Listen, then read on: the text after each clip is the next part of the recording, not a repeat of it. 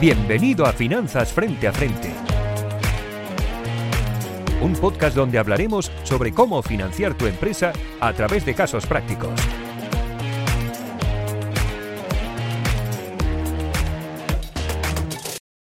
Hola, buenos días. Bienvenidos al primer podcast de Financia tu empresa. Yo soy Jovi Altimira y tengo como invitado hoy, primer invitado, a Nacho Rivera, cofundador de Blue Banana. Entonces, buenos días, Nacho. Encantado, gracias por estar aquí con, nosotros. Gracias, gracias a vosotros por llamarnos a, nosotros para inaugurar este gran podcast. Vamos a ver, vamos a ver si es grande. Esperemos que sí, esperemos que sirva a todo, a todo el ecosistema. Un poco, eh, Nacho, coméntanos qué es Blue, Banana, mm, tu iniciativa, cómo un poco se creó esta, mm. esta empresa. Pues eh, Blue es, una empresa que, está cambiando mucho en los últimos meses. Y hasta hace relativamente poco éramos una empresa que vendíamos sudaderas y camisetas, lo hacíamos todo a través de, nuestra página web, en nuestro canal eh, directo de, venta online. Y ahora Blue Banana está convirtiendo en una marca, ya no solo de sudaderas y camisetas, sino una marca de ropa eh, que vende ya en diferentes canales, principalmente en el online propio nuestro, pero también a partir de este año y del siguiente en, tiendas físicas propias. Bien, es decir, vosotros un poco empezasteis vendiendo sudaderas. ¿Y cómo, cómo empezó? Eh, eh, ¿Cómo empezó la, empresa? ¿Cómo, ¿De qué forma se inició? ¿Estabais estudiando en la, en la, universidad, ¿no? Y un poco, pues, eh, de un viaje de Interrail que hiciste con, con, tu socio, ¿no? Pues de allí surgió un poco la idea, ¿no? Cuéntanos un poco cómo evolucionó mm. ese concepto. Sí, pues, pues efectivamente estábamos estudiando, fue el, verano de primero de carrera en el que Juan y yo hicimos un viaje de Interrail y, como los dos estábamos estudiando ADE y, siempre lo digo que nos sobraba, nos sobraba el tiempo, pues dijimos, venga, ¿por qué no? No, no, hacíais ingeniería, ¿eh? No hacíais ingeniería, no ni ingeniería, ni medicina, ni nada. Medicina, ADE, ADE, ¿eh? bien. Y entonces, claro, teníamos eh, más tiempo libre que, que otra gente y, teníamos ganas de, emprender, nos, había gustado mucho siempre las redes sociales, eh, habíamos visto cómo otras empresas eh, habían nacido de, Instagram y dijimos, oye, ¿por qué nosotros no vamos a poder hacer esto? Así que realmente es una cosa curiosa también, creo que elegimos antes el, canal en sí por el que íbamos a lanzar la empresa que el, que el, producto, que fue algo que vino después. Era como primero vamos a montar una marca que, que tenga su motor en las redes sociales y, luego vamos a pensar qué hacemos. ¿Qué hacemos? Pues nos encantan las sudaderas, nos encantan las camisetas, somos muy fans.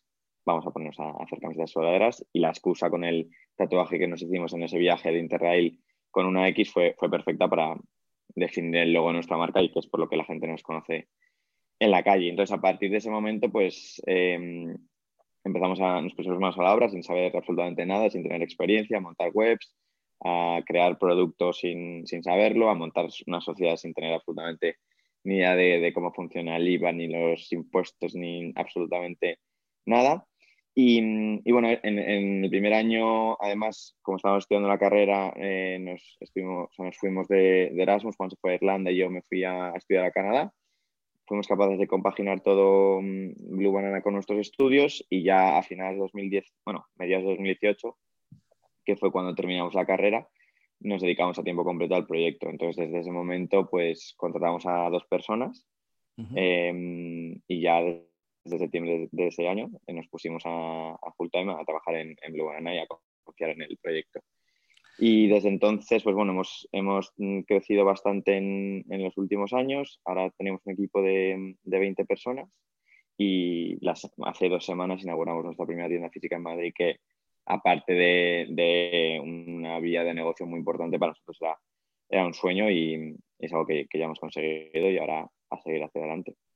Así que bien. un poco, no sé si te he contestado demasiado. Si no, bien, bien, a ver, un poco pues vosotros os vais a Interrail, siempre teníais en la cabeza, aunque estabais part-time, que eso no era un proyecto para, para financiar viajes o financiar vuestro tiempo libre, sino vosotros queríais hacer una empresa desde el primer minuto. ¿eh? Y, prueba de ello es que prácticamente al cabo de nada, de, de, dos, tres meses de operar, ya montáis la SL. ¿eh? La intención, era, la intención era clara, ¿no? Entonces, un poco, pues bueno, hay ese part-time hasta que acabáis los estudios y luego ya os ponéis a, os dedicáis en serio. Yo, yo creo que un tema que es relevante que has comentado es que vuestros inicios siempre es de crear una marca, de tener un canal como es Instagram que domináis muchísimo, de crear una experiencia, de crear un concepto, de crear un, branding muy sólido y de aquí sale un producto que es la sudadera que a partir de aquí pues eh, tracciona francamente bien. ¿Es claramente esta la, una, la fortaleza del, del, proyecto? ¿Crees que mm. vuestro siempre ese inicio de crear lo que sería esa, esa marca nativa digital propia es lo que impulsa el proyecto y, llegáis donde estáis ahora mismo? Mm. Yo creo que, que 100% y además es una cosa que, en la que todos los días comentamos y trabajamos la importancia de, de lo que tiene la marca, ¿no? Al principio mm, creo que fue un poco más inconsciencia, o sea, no éramos eh, eso, completamente conscientes de que nuestra estrategia se iba a pasar tanto en hacer una marca sólida, pero luego eh, a raíz de, que pasaban los años y, íbamos creciendo sí que nos dábamos cuenta de, lo importante que era que estábamos vendiendo una marca y no estábamos vendiendo realmente un producto, porque nuestras sudaderas son de la mejor calidad que hay, se hacen en, diferentes sitios del mundo y es un producto muy bueno, pero en realidad eso no es lo que nos diferencia del resto de otras marcas. O sea, hay mil millones de, marcas de, ropa y de pero lo que te hace tener ese, valor diferencial es esa, marca potente y, la, potencia del, branding, que al final es lo que a nosotros más nos gusta y, lo que siempre damos muchísimo valor y trabajamos en el día a día para ir, llegando, ir llevando la marca a un siguiente nivel. La empresa, en este sentido, y el concepto pues em, aumenta en tracción eh, y aumenta en facturación. Pues en, 2018 pues ya tenéis una facturación relevante cuando ya os ponéis full time de aproximadamente 750k, ¿no? Luego crece en 2019 a 1,2 millones y estáis en un año, el 2020, que, bueno, pues podéis llegar a cerrar con, con 3 millones o, o, más, ¿no? Yo creo que un aspecto muy relevante, Nacho, y en, en el podcast donde estamos, que queremos pues explicar cómo se financia un proyecto, yo creo que vuestro caso es muy singular porque ese elemento de crear un una, una, marca digital con una atracción muy orgánica y con muy pocos métodos de, de, pago y captación por pago, ha provocado que el proyecto se haya autofinanciado y vosotros habéis llegado hasta esos prácticamente más de 3 millones de facturación que cerraréis este año con 3.000 euros de capital social. Oye, esto es muy relevante. No habéis necesitado ni inversores, no habéis necesitado ni, ni apalancamiento eh, con deuda. Es decir, eso ha, sido, ha salido de cada sudadera que vendíais, financiaba la siguiente sudadera. Entonces, cuéntanos un poco esa filosofía bootstrap y cómo Mm. ¿Cómo? Explícale a la gente, eh, porque hay muchos emprendedores que quieren, emprendedores de producto, ¿eh? emprendedores de, también marcas digitales, que quieren hacer lo mismo. Oye, ¿cómo se logra eso? ¿Cómo se consigue sin prácticamente inversión, bueno, sin, sin el prácticamente, mm. sin inversión, con capital social 3.000 euros, irte en tan poco tiempo a mm. los más de 3 millones de facturación? Pues hay mucha gente que no se lo cree, ¿eh? hay mucha gente de esto es mentira, seguro que ha metido más dinero, tal. Realmente es así, eh, es muy complicado. O sea, yo siempre lo digo y Juan también, si lo tuviésemos que volver a, repetir, sería completamente, o sea, casi imposible.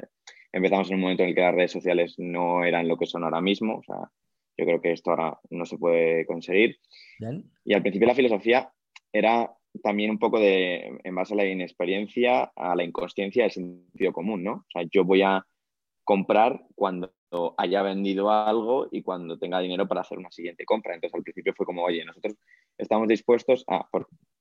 básicamente porque es que no, había otra, estábamos en primera carrera y esto era lo que teníamos. Esto era el, los recursos que teníamos. Entonces, vamos a hacer una primera compra de suaderas y en base a, lo que vendamos, pues ya haremos otra segunda compra. Y un poco la, estrategia que, empezamos a seguir en los primeros años. Y, también tenéis, una, filosofía, pues, tenéis una filosofía muy bootstrap también, ¿no? En ese sentido. Tenéis una filosofía de realmente de, gastar lo justo, de realmente buscar recursos. ¿eh? O sea, eh, al principio era eso, o sea, teníamos eh, el, capital que invertimos, que eran 3.000 euros, y teníamos que hacerlo prácticamente todo con, con, ese dinero, que ahora mismo con la visión que tenemos de cinco años después y con todo lo que se puede hacer y con la de recursos que hay y las, las cantidades de herramientas que tienes, pues no lo plantearíamos igual. Pero sí que era como, oye, esto es lo que tenemos y con lo que tenemos tenemos que sacar un proyecto adelante. Con lo que vayamos vendiendo podemos seguir creciendo, podemos entrar en diferentes plataformas, pero al principio era todo generar un tráfico orgánico, que a la gente le gustase el contenido que nosotros subíamos a las redes sociales. Y, eso también yo creo que, nos ha facilitado mucho la estrategia que luego hemos seguido en, la captación de los clientes en los siguientes años, porque ya habíamos generado una base de seguidores que eran muy fieles y que, que habían, teníamos un tráfico súper orgánico, no teníamos que pagar absolutamente nada por ellos. Y en el momento en que ya eh, empezamos a, trabajar con, agencias de, marketing o ahora mismo lo tenemos todo internalizado, que es eh, la parte de paid media, nos ha venido, nos ha venido muy bien. Pero me he ido completamente de, la pregunta. No, no, no, está muy bien, pero ya se trata de una charla. Muy bien. Es decir, el mm. concepto es realmente la marca, ¿no? el concepto tracciona de forma orgánica a través de un producto, pero realmente es una filosofía, lo que estáis, eh, la filosofía de la aventura, la filosofía del viaje, la filosofía, esa filosofía mm. em, tracciona de forma orgánica, lo que no tengo que invertir en, en captación, este es un primer punto. Y luego hay un punto, sois muy bootstrap, realmente pues con poco hacéis mucho. Y luego hay un punto muy interesante a la hora de, financiaros, ¿no? Que vosotros un, poco a nivel de creáis un, circulante a vuestro favor, es decir, cada venta os financia, me explico, es decir, em, vosotros cobráis hoy y pagáis al proveedor pues eh, mucho más tarde, ¿eh? es decir, ese, ese, ese elemento, ese elemento de cobrar hoy y pagar más tarde, me permite financiarme para comprar la siguiente, em, producir la siguiente mm, sudadera, en este caso, y, eh, y, ponerla a mercado, ¿no? Es decir, es el modelo que eh, pues Inditex utilizó, ¿no? Para crecer y, que Sara pues ha, ejecutado de, forma magistral, ¿no? Entonces, e, ese elemento, de cada venta me financia pues eh, la la producción siguiente gracias a que cobro hoy y pago al proveedor más tarde, ¿no? Eso es un concepto importante. Me, me, parece importante una cosa que no he dicho, que, mm, que es que realmente es, o sea, este proceso pasó en mucho tiempo. O sea, nosotros, como te comentaba, estábamos en la carrera, entonces no teníamos ningún tipo de presión porque al final nuestro deber, por decirlo de alguna manera, era estudiar una carrera. Mientras de manera paralela estamos sacando un proyecto de hacia adelante, pero no teníamos ningún tipo de prisa, ningún tipo de presión porque no, no se iba la vida en ello. Entonces, yo creo que el hecho de no tener la presión de, oye, es que tengo que vender esto tengo que llegar a estos objetivos, y que son cosas que obviamente ahora sí que tenemos, porque tenemos un, un equipo a cargo y una responsabilidad que no es lo mismo que cuando éramos dos chavales, que estábamos haciendo esto un poco para ver cómo va el juego. Em, pero que eso es muy importante, ¿no? El, el, hecho de, oye, yo lo estoy haciendo estoy creando una marca y, para crear una marca hace falta eh, un factor muy importante que es el, del tiempo. Y luego otra cosa que has comentado que también es, una de las estrategias que tomamos desde el día uno es eh, nosotros vamos a vender por nuestro canal propio. Y, vender nuestro canal propio yo creo que, nos, trabaja mucho al lado de la marca, es decir, cada comunicación que le llega a un cliente la escribimos nosotros con un cariño y un detalle que no te va a dar un marketplace, en ninguna tienda multimarca, ni nadie que esté de intermediario, porque al final no le van a poner el caño que le ponemos nosotros, está claro. Y, luego eso a nivel estratégico y financiero eh, está muy bien, porque eso que dices, vendemos hoy y cobramos hoy. No es, mm, tengo diferentes tiendas, me tengo que, además de meter un margen a un intermediario, esperar a que me paguen a 30, 60, 90 días. Entonces eso también nos, ha, nos da mucha agilidad para vender y comprar en un plazo muy corto de tiempo, por supuesto cometiendo muchísimos errores a nivel operativo, porque realmente eh, no estábamos previendo la demanda que, llegaba en unos meses y simplemente era compramos, se nos agota, em, volvemos a comprar. No teníamos ese planning de, oye, es que realmente dentro de seis meses me va a hacer falta em, este producto. No teníamos hace, hace tiempo, ahora sí. no tiene nada que ver, yo creo que el, que el Blue Banana de Juan y Nacho con el Blue Banana ya de un equipo profesional y una facturación importante. Pues muy interesante, ¿no? Es decir, em, todo lo que comentas, em, un poco tenemos esa, esa, marca, tenemos esa atracción, tenemos ese concepto, eso lo ejecutáis de forma magistral, lo normal hubiera sido, oye, pues tengo que pagar por captar, tengo que hacer campañas de, de branding, todo esto, pues vuestro expertise, pues vuestra fortaleza, vuestra capacidad, lo hacéis en forma bootstrap y lo lográis, tenéis ese circulante negativo a vuestro favor, fantástico, pero sí que es verdad, pues que hombre, en las empresas em, siempre encontramos puntos fuertes y, puntos más débiles, puntos que nos, nos cuestan más o puntos que, pues, que el equipo no tiene tanto el expertise ¿eh? y que hace falta con la profesionalización de la empresa y el crecimiento arreglar, ¿no? Hombre, un poco el talón de Aquiles vuestro, em, em, con esa atracción espectacular que habéis tenido y con beneficios cada año y con una empresa que crece y que se autofinancia sin necesidad ni de deuda ni de inversores, hombre, eran las operaciones, ¿no? Vosotros faltaba ese elemento de, hombre, pues ahora rompo stock o si no, si no me sobrecargo de stock en balance y tengo mucho más stock del que necesito y lo tengo demasiado tiempo en balance, esa gestión operativa pues eh, sí que era un punto de mejora, ¿no? Coméntanos un poco cómo lo habéis vivido este aspecto. Sí.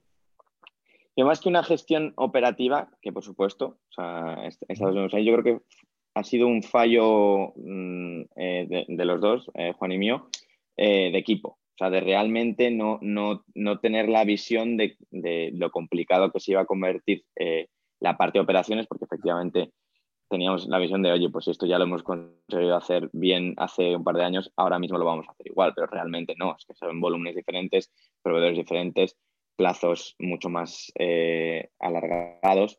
Entonces, al final, em, uno de los fallos que yo creo que hemos, que hemos hecho en 2020 ha sido no tener, igual que tenemos en las diferentes áreas de la empresa, una, una persona experta en, en operaciones, en hacer las compras a proveedores, en gestionar todo, toda la operativa de la, de la compañía, que al final pues, es súper importante.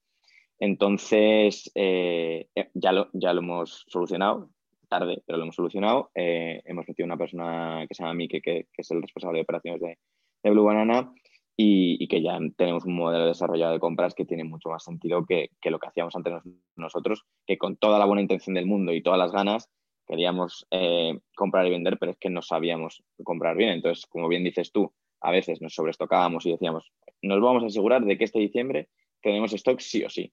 Claro. Ya, pero, pero de una mala manera.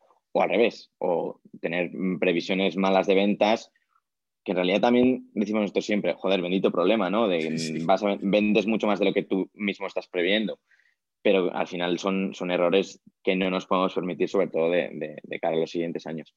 Y, entonces hemos tenido muchísimas roturas de stock, pero de toda la vida, que, que luego también, eh, yo es que siempre le saco el lado positivo a todas las cosas. Bien hecho. Creo que, que nos ha trabajado una, una, parte de marca que era la escasez. Y es, y es que de repente nos está pasando en, en, diciembre de 2020 ahora mismo, que esto ya sí que no debería pasar, pero sí que al principio estaba bien porque realmente la gente quería comprar una sudadera que es que no la podía comprar porque es que no había y no, y no te llegaba hasta dentro de dos meses. Y de repente se empezaba a generar como una sensación del cliente de, no, no, es que en el momento en el que salgan me la tengo que comprar en los primeros minutos porque se van a agotar. Y esa sensación de, escasez creo que está bien para un momento en el que no es ahora. es decir, antes sí que estaba muy bien, pues en el momento que, éramos muy pequeñitos, que, tampoco teníamos muchos clientes y que los volúmenes eran, eran, pequeños, pues vale, pues genial hacer esa estrategia, que no lo hacíamos, que, venía dada, o sea, que, era así. Pero ahora sí que ya en o un mes de diciembre de 2020, que para nosotros diciembre supone casi un, 30-40% de la factura, no, 30% de la facturación de, del año es, es, un error operativo, efectivamente. Bien, bueno, hombre, las empresas... está solucionado. No, está, estáis eh, solucionándolo muy bien y las empresas siempre tienen pues eh, em, cuellos de botella, ¿no? Y, aquí pues el, el, el, cuello de botella lo teníais en, en, en, operaciones. Son importantes las operaciones en las empresas, eso, eso es así. Y, realmente, haciendo un símilo futbolístico, pues vosotros eh, ganabais los partidos porque marcabais muchos goles, ¿no? Marcabais más goles de los que encajabais, ¿no? Es decir, oye, pues me, meten tres goles, tengo que mejorar la defensa, pero es que yo meto cinco, porque es que realmente pues eh, vendo mucho, tracciono mucho y ese concepto pues eh, gusta, gusta muchísimo, ¿no? Em, un poco os habéis enfrentado a a una edad muy temprana, ¿no? A crear la empresa, a ya pues eh, crecer en equipo. Un poco cómo, cómo, cómo ficháis, cómo captáis el talento. Mm. en, un proyecto que crece, pues realmente todo el mundo crece, ¿no? Eso es positivo. Pero ¿cuál es la, la, cultura de la empresa y cómo, mm. Y lo hemos visto muchas participadas y, clientes nuestros, ¿no? Cómo con el crecimiento de, personas el reto es mantener la cultura. ¿Cómo, cómo pensáis un poco trabajar todos estos aspectos? Mm. Pues el reto para nosotros, eh, y esto creo que es una cosa que, que esta filosofía está muy clara desde el día uno, es rodearnos de profesionales, de gente que sepa muchísimo, muchísimo más que nosotros, porque al final nosotros a ganas, a ilusión, a trabajo, esfuerzo, a lo mejor no nos gana nadie, pero a experiencia prácticamente todo el mundo nos gana y hay muchísima gente que sabe mucho más que nosotros y ese es un poco el objetivo que tenemos nosotros como compañía, de cada persona que esté dentro que sea, un experto en, sus diferentes partes. El tema de, la cultura es una cosa que es muy importante para nosotros. Al final queremos que, todo el mundo que esté dentro de Urbana esté a gusto, que viva el proyecto como fuese suyo. Y, es algo que intentamos, eh, o sea, que ahora ya lo trabajamos de manera un poco más profesional porque sí que eh, contamos con una consultora que nos ayuda de, recursos humanos a, trabajar todos estos temas de cultura, pero como les decíamos a ellos, creo que nosotros, y una vez más, por el sentido común, lo hemos, lo hemos sabido trabajar eh, muy bien siempre. O sea, creo que, que, somos una compañía que somos bastante transparentes, eh, que aunque ya digo que no tengamos experiencia, la gente tiene muchísimas ganas y que mm, estamos siendo capaces de que todo el mundo que entre sienta el proyecto como suyo. De hecho, de hecho, esto no, no hay mucha gente que creo que lo pueda decir. Eh, tres, ya, tres digo solo tres porque en el futuro espero que sean más, de nuestros empleados llevan, llevan una X tatuada, que es el logo de, la compañía. Entonces, creo que eso dice mucho. Esto, es, muy bestia. Es decir, se han, tatuado, el logo, el logo de la empresa. Sí. o sea, es, un poco. nosotros empezamos con. Yo creo que deberías proponer a Advisor que todo el mundo se tatuase. Llevar un tatuador ahí en la, cena de Navidad, que no es mala idea. Esto es espectacular. No, pero esto es, eh, o sea, como, como, decías antes, la historia comienza cuando Juan y yo en Ámsterdam nos hacemos un tatuaje de una X. Y, y entonces, bueno, ahora uno de nuestros valores diferenciales para nosotros es el contenido. Y, y todo el, el, contenido que subimos nosotros en redes sociales es, es, creado internamente. Tenemos un equipo de contenido que es raro para una marca de ropa. Entonces, eh, todos los años hacen dos producciones de contenido y esas producciones van asociadas a, viajes. Pues bueno, el primero fue a Dolomitas, el segundo fue a Indonesia, el tercero fue a Azores. Ahora, dentro de dos semanas, nos iremos a algún sitio. Todavía no sabemos a dónde porque por el tema del COVID y, las restricciones. Y entonces, en uno de esos viajes, eh, eh, Gon, Axel y de hecho todos los integrantes de, de, ese viaje, que no eran trabajadores de Blue One, pero bueno, también son freelance que trabajan con nosotros, se hicieron un tatuaje de la X. De hecho, en realidad son más de, más de tres personas. Y, luego Ángel también, em, que entró con nosotros en, febrero del año pasado, un día nos dijo que se tenía que coger vacaciones de repente un miércoles y, en la weekly del, jueves general de repente hizo así con el brazo y sacó un tatuaje de We Make Noise. Entonces, bueno, pues bueno, esto sí que es compromiso, ¿no? Esto realmente ya, y eso se transmite, claro, se transmite a mercado seguro, ¿no? Esa energía, ese crecimiento, ese engagement con, con el proyecto, pues eso, eso se transmite y se, y se traduce, ¿no? Se traduce mercantilmente. Siempre un poco decimos eso, ¿no? Pues eh, eh, los, que, los que tenemos empresa, ¿no? O, un poco pues tú teniendo esta startup, esa iniciativa, pues hay que dar crecimiento a ese talento pero el crecimiento en el talento no, no, hay mejor discurso que el proyecto en global crezca, ¿no? Entonces, cuando un proyecto crece, pues claro, todo el mundo... Todos pues, crecemos eh, con él. Todos crecemos, ¿no? Es decir, los, los, primeros los fundadores, ¿no? Es decir, los fundadores aprendemos mucho, hacemos cosas nuevas, tenemos iniciativas, tenemos retos más, más importantes, ¿no? Entonces, eso sin duda em, pasa. Yo creo que un valor vuestro muy claro es, es la humildad, ¿no? Sois, eh, sois eh, personas pues que sois unos fundadores que tenéis las, y un equipo que tenéis las, los pies en el suelo. Los pies en el suelo, la, tenéis, habéis hecho una cosa muy relevante, que es con capital social 3.000 euros, pues irnos a, una facturación ya muy importante. Vuestro, vuestro balance es impresionante, ¿no? Porque hay, hay stock, hay caja y hay eh, patrimonio neto que se basa en acumular beneficios y acumular reservas y no hay nada más. ¿Eh? No hay, nada más, ¿no? Entonces es un caso de... De momento, por desgracia. es un caso de balance espectacular, ¿no? Pero, pero realmente eso, pues, eh, que, pues que a veces eh, se te sube la cabeza, ¿no? Y más en, en, edades tempranas, ¿no? Que, que no, no, has visto el ciclo de cuando las cosas van bien y sabes que van mal, ¿no? Y como cuando, tienes, cuando te dedicas al mundo emprendedor, pues siempre sabes que en un momento dado va, va mal, pues eso en una etapa muy temprana que no lo conoces, vosotros mantenéis mm. esa, esa, humildad, ¿no? Y eso creo, que, es muy relevante.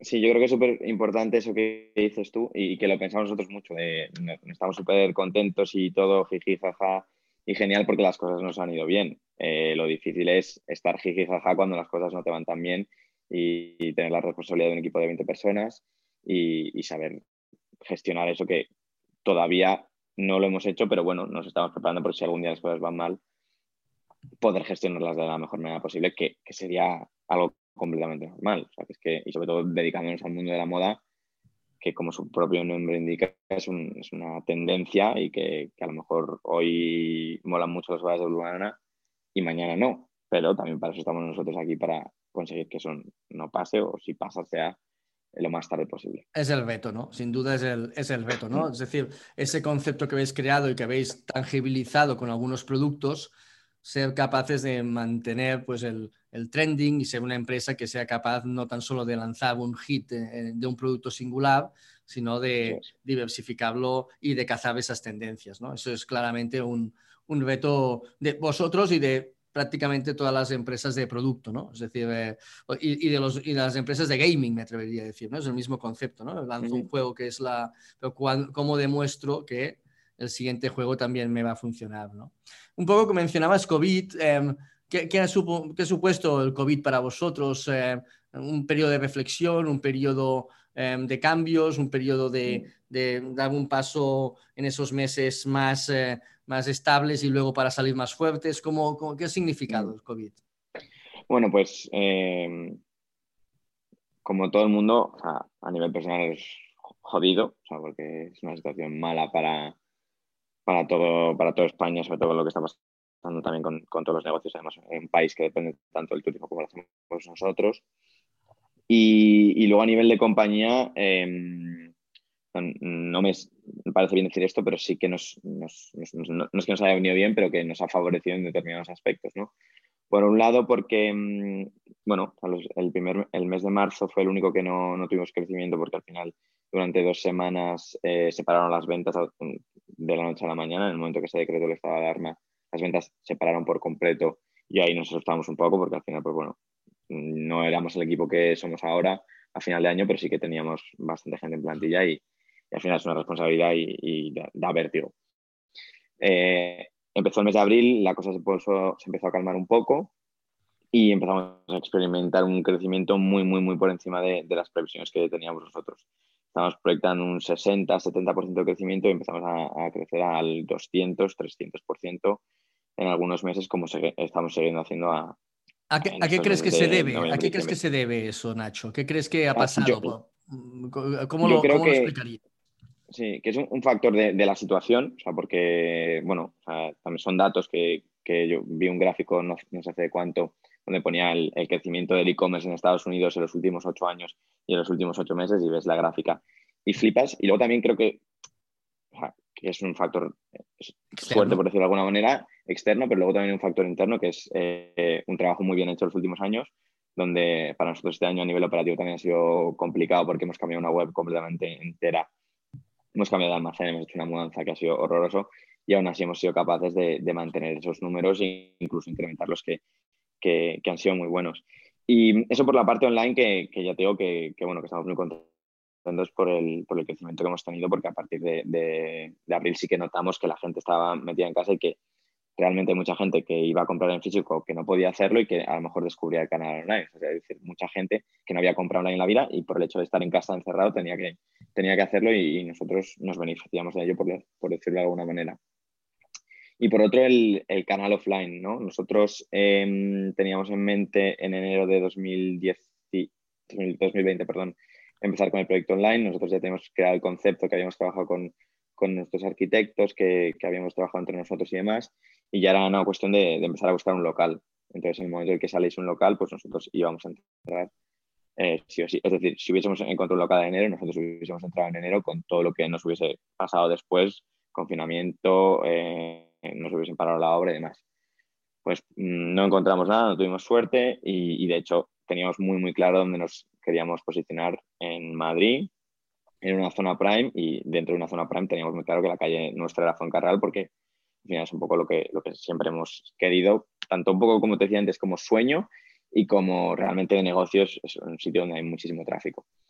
Eh, entonces, nada, no, encontramos nada, eh, eh, hubo confinamiento y, claro, en agosto, pues por la situación que, ha habido en el, mundo del retail, pues mucha gente ha tenido que salir de, locales de, esa calle, que, es una lástima, pero luego para, a, nosotros nos ha venido bien, por decirlo de alguna manera.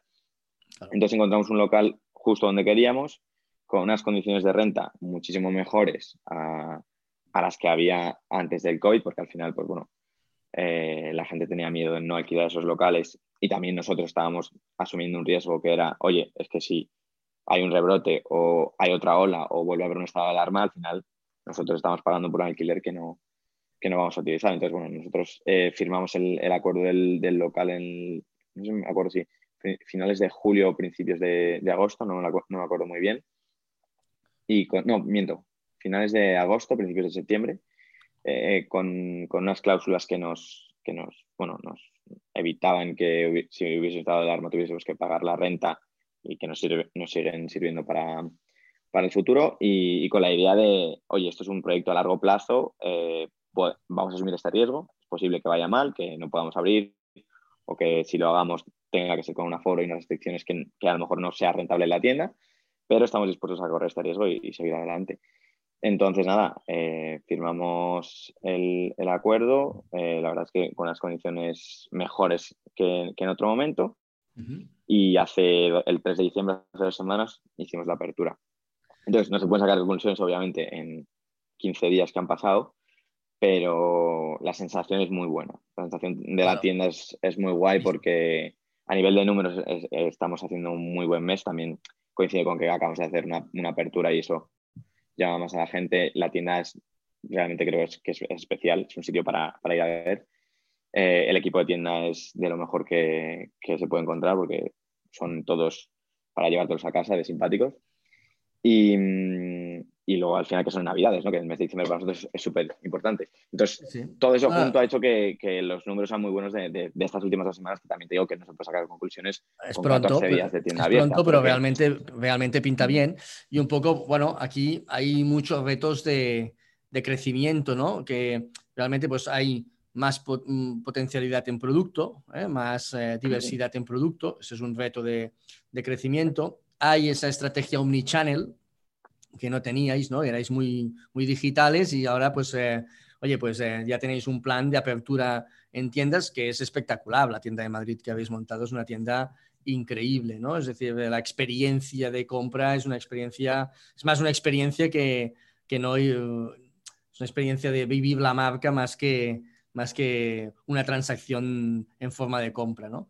Eh, y tenéis un plan de pues abrir Barcelona, abrir, abrir otras, otras, otras ciudades y también habéis empezado lo que sería em, la, apertura de otros países con, Alemania, ¿no? Con, como referente. Vamos a comentar un poco todo eso, mm. pero hombre, eso requiere unos... Eso requiere una, necesidad financiera, ¿no? Em, nos financiamos con lo que genera el negocio única y exclusivamente, entonces aquí se abre un debate. Es lo que yo genero, con lo que yo genero hago o tengo un business plan futuro que la necesidad financiera supera potencialmente lo que yo genero. Aquí se abre un debate, ¿no? Entonces, em, ¿cuál es la filosofía? Es, oye, lo mm. que yo, con lo que yo genero hago y voy creciendo, creciendo espectacular. ¿eh? estamos, tenemos unos números impresionantes, ¿no? O, mm, bueno, tienes unos números tan impresionantes que no te paran de llamar inversores que quieren invertir, no te paran de llamar bancos que quieren em, darte deuda, ¿no? Es decir, claro, esto eh, es un, caramelo, ¿no? Eh, o sois un caramelo, ¿no? En este sentido, todo, el mundo quiere, quiere estar, ¿no? Pero, hombre, mm, seguimos con la filosofía de decir, em, lo que genero hago hmm. o entro ya en una eh, visión donde estáis abriendo muchos melones de crecimiento y pues em, quizá pues queréis ir a acelerar y decir, mira, pues quiero un business plan más agresivo que con lo que yo genero no es suficiente y ya necesito pues en este sentido abrir, abrir la financiación. ¿Cómo, ¿Cómo, lo ves eso? Hmm. Yo creo que has dado la, explicación de, Blue Banana antes y Blue Banana a partir de, ahora. Yo creo que es eh, este un momento en el que nosotros tenemos marcado nuestro calendario, es decir, abrir la primera tienda diciembre de 2000, bueno, teníamos en mente siempre septiembre de 2020, pero bueno, diciembre de 2020 y, haber mm, entendido el potencial que puede tener la marca, ¿no? Habernos hecho ver a nosotros mismos hasta dónde podemos llegar. Eh, como te decía el otro día, mm, seguimos con muchas espinitas clavadas de, errores que hemos cometido en, 2020 que, realmente no están, como no tenemos la sensación de decir, hemos dado al 100%, hemos llegado hasta aquí. Entonces, eh, efectivamente, esa primera parte de Luna era eh, lo que venda, lo voy a utilizar para generar mi crecimiento. Ahora sí que ya tenemos un plan de, oye, nosotros queremos ser una marca omnicanal, queremos abrir tres tiendas en, perdón, dos tiendas en 2021 eh, y queremos empezar a abrir diferentes países a nivel online, intentando replicar la estrategia que hemos seguido en España, en Alemania, en Italia, en Holanda y en Francia. Entonces ya pasamos a, a esa segunda fase en la que este es nuestro plan, podremos generar nuestros propios recursos o no, pero si no los generamos, sí que nos va a hacer falta un pulmón financiero que nos, que nos ayude a conseguirlos y que podamos abrir eh, Sevilla y Barcelona en 2021 y abrir los países que nos proponemos para el año siguiente, en 2022, empezar a pensar a lo mejor fuera de Europa o más tiendas en, España y, que, sea viable ¿no? hacerlo. Pero, por supuesto, eh, aprovechándonos de nuestro propio crecimiento y de nuestras propias ventas, pero sí que ya si no, podemos hacerlo, porque lo, más normal es que llegue un momento en que no podamos hacerlo, contar con, ayuda. Bien, eso es un concepto interesante. Aquí había tres opciones, ¿no? Es decir, seguir con la autofinanciación, ¿eh? Buscar un modelo intermedio em, que es no abrir capital, no hacer ampliación de capital de inversores externos, sino con la acumulación de reservas que tenéis en el balance, las podéis escriturar. ¿eh? Podéis hacer una ampliación de capital por reservas. ¿Eso qué quiere decir? Que em, cuando tú tienes en el balance una acumulación de beneficios, tú te los podrías repartir por dividendos en el futuro. En el momento que los escrituras, dices que ese dinero se queda en la empresa, en el balance, y que no se va a poder repartir dividendo de ninguna clase porque queda escriturado, se hace una ampliación de capital. Esa ampliación de capital daría más solvencia al balance, que permitiría apalancar con deuda, deuda pues pública, deuda bancaria, ¿eh? a largo plazo, para dar más recursos financieros a la empresa, sumado de si se necesitara cierto dinero de circulante, que en vuestro caso pues es es negativo. ¿no? Ese sería un modelo intermedio. Primer modelo, me autofinancio. Segundo modelo, eh, escritura reservas y me apalanco. Tercer modelo, si es necesito todavía más capital, es eh, efectivamente abrir el cap table, ¿no? abrir, abrir la, empresa a, inversores. Claro, claro está que si ahora abrieras la, la, empresa a inversores, no tiene nada que ver la valoración que tiene la empresa a día de hoy con la valoración que hubiera tenido la empresa al inicio, con lo cual la, dilución pues, sería realmente muy, muy, muy, muy inferior. De estos tres modelos, eh, ¿qué te pide el cuerpo? ¿Qué os pide el cuerpo? ¿Qué, ¿O dónde os sentís más cómodos? ¿no? Que al final es una decisión muy de founders esa, ¿no? Mm, sí, sí, y además que, que como, ahora sí que lo vamos teniendo mucho más claro porque al final hablamos con mucha gente, preguntamos muchas opiniones pero que hace un año o dos años era como. ¿y, esto qué? O sea, ¿por qué estos hacen esto y estos hacen lo otro, no?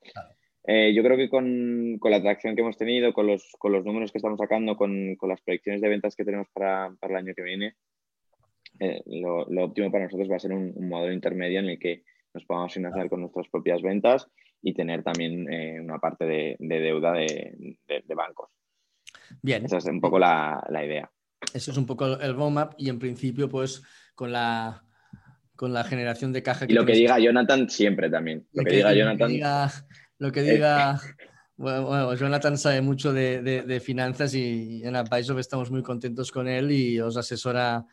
Pienso que está haciendo un buen trabajo con, vosotros, pero en este sentido, pues sí, realmente, pues em, hay, un, hay, hay, una posibilidad de, con lo que ha generado la caja el, el negocio y un, un poco trabajando bien ese balance, pues tiene recorrido. A ver, este es un concepto interesante, ¿no? Es decir, eh, pensamos que las empresas, em, lo óptimo de financiación es no tener nada de deuda. eso no es verdad. ¿eh? Es decir, aquí es el concepto del WAC, ¿no? El, coste medio del capital. ¿no? Entonces, la optimización del coste de, financiación de la empresa es una combinación de privado, ¿eh? capital privado o capital generado por beneficios y deuda. ¿eh?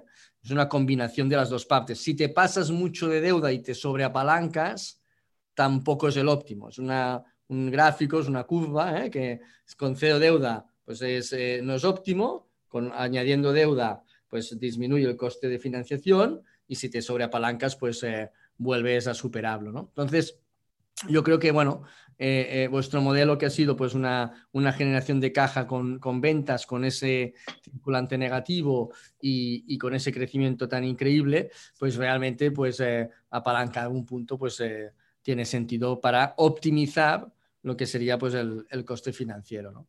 Está, es, un, caso muy eh, espectacular, Nacho, y realmente, ostras, eh, haberlo vivido con vosotros ha sido, ha sido muy interesante. ¿no? Es decir, recuerdo que nos conocimos cuando estabais valorando un poco la empresa, porque pensáis en un momento dado abrir, abrir capital y, y, luego, pues en este sentido, pues la generación de caja fue tan espectacular que no lo, no lo necesitasteis, ¿no? Sí, esto fue en, noviembre de 2018.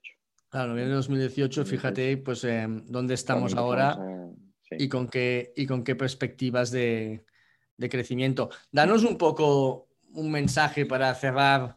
Eh, todos esos emprendedores, todos esos emprendedores que están creando, que hay muchos ya, ¿no? Ya estamos encontrando pues, pues eh, muchos proyectos, incluso vosotros también nos inspirasteis, ¿no? En otros emprendedores de marcas nativas digitales, ¿no?